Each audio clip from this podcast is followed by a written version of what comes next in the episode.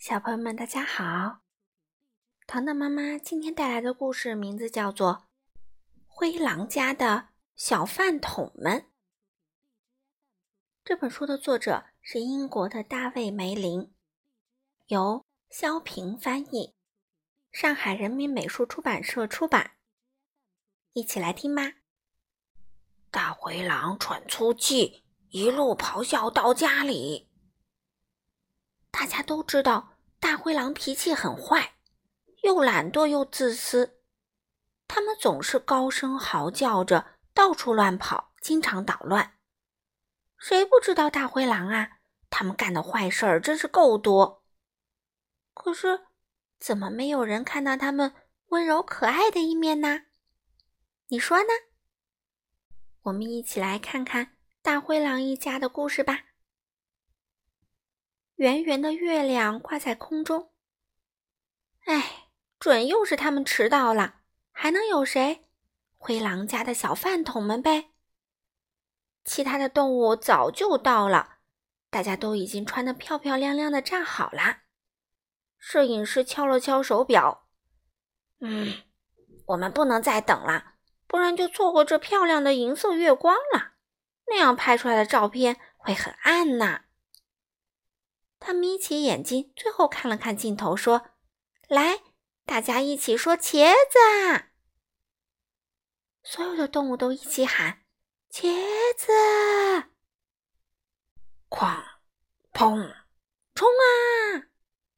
哇！灰狼家的小饭桶们一起闯了过来，稀里哗啦的撞倒了相机、摄影师，还有正在拍照的动物们。嗯，你们这些长毛笨蛋！摄影师气得大叫起来：“哎，瞧瞧，典型的灰狼德行！”其他动物都在嘀咕着。第二天早上，大家聚在一起看照片。哎呀，这是什么照片呀？全是灰狼家乱成一团的。可是，他们决定再也不和灰狼家的小饭桶们一起吃早餐了。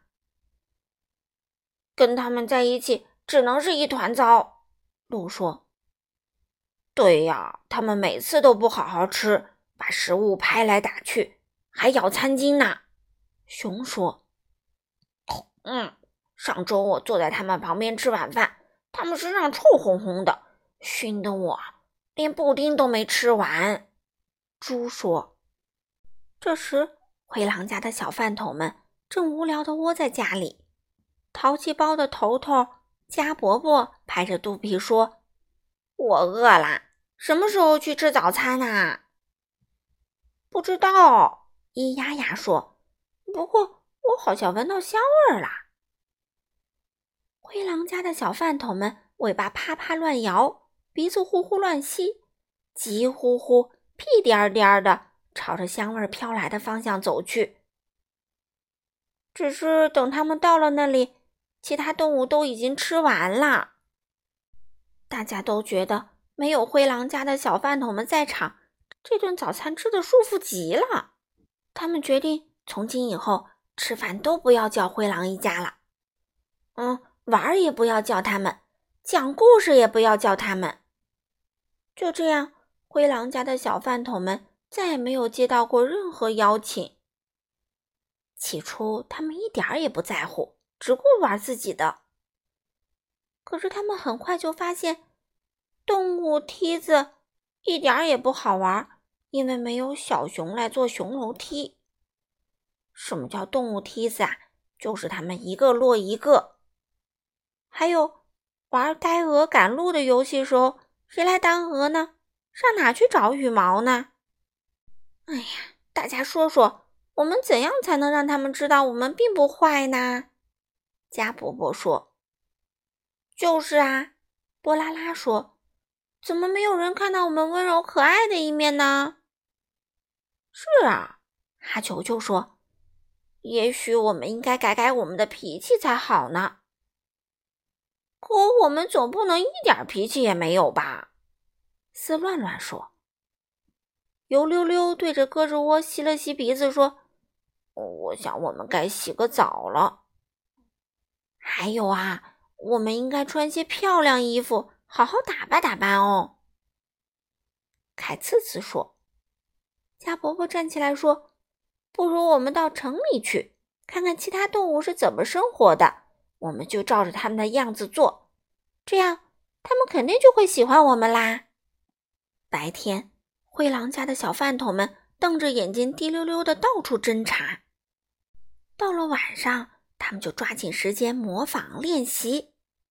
很快啊，他们就学会了烫衣服、梳理毛发、漱口，有的还穿着体面的衣服，会说“您好”“请”和“谢谢”啦。这天，灰狼家的小饭桶们。决定出去拜访其他的动物了。他们要让大家好好看看灰狼家，个个都是好样的。哇！一下子来了十四位穿着体面的客人，动物们全愣住了。他们根本没有认出来这是灰狼家的那些小饭桶，还邀请他们一起吃饭呢。不过汤刚端上来，麻烦就来喽。丝乱乱探着身子，冲着小猪甜甜的微笑着。嘿嘿，请原谅，他说：“请您在喝汤的时候不要吧唧嘴巴，可以吗？我都能感受到您吧唧吧唧的风声啦。谢谢您的配合。这还只是个开头呢。接下来，灰狼家的小饭桶们还要检查所有的动物，看看它们是不是已经洗过爪子、蹄子。”他们告诉鹅：“请不要在嘴巴塞满食物的时候嘎嘎个叫个不停。”又拦住熊说：“你们要等到最后一位客人吃好饭才可以离开桌子哦。”哎呀，这些光鲜亮丽的客人是多么挑剔啊！动物们开始想念那帮灰狼家的小饭桶了。当然啦，狼本身就是很吵的。他们小声嘀咕着。可至少他们懂得享受和放松，而不是总盯着别人该怎么做。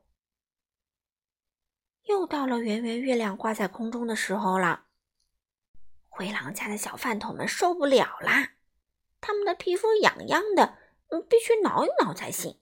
于是他们解开了扣子，嘎虫虫故意把胳膊肘拐到三明治里，丝乱乱咯咯的傻笑着，葛小小。在咬油溜溜的脚趾头，咿呀呀往家伯伯的鼻子上拍豌豆玩，哈球球的尾巴噗噗的甩来甩去，凯刺刺一口咬下去，哦，疼得他直叫唤，波拉拉嚎叫起来，所有的灰狼都跟着开始嚎叫。哦，原来是灰狼家的小饭桶们，动物们都惊奇的叫了起来。大家都停住了。突然，加伯伯咳了一声：“ 嗯，请问还有谁想要三明治吗？”太棒啦！大家都兴奋的叫着，开始大吃大喝起来。大家都忙着玩自己的，根本顾不上去生灰狼们的气了。所有的灰狼呢？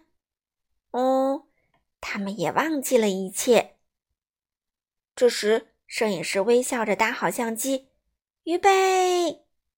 所有的动物一起喊：“茄子！”好了，小朋友们，今天的故事就讲到这里啦。你们喜欢吗？希望小朋友们也都学会享受和放松哦。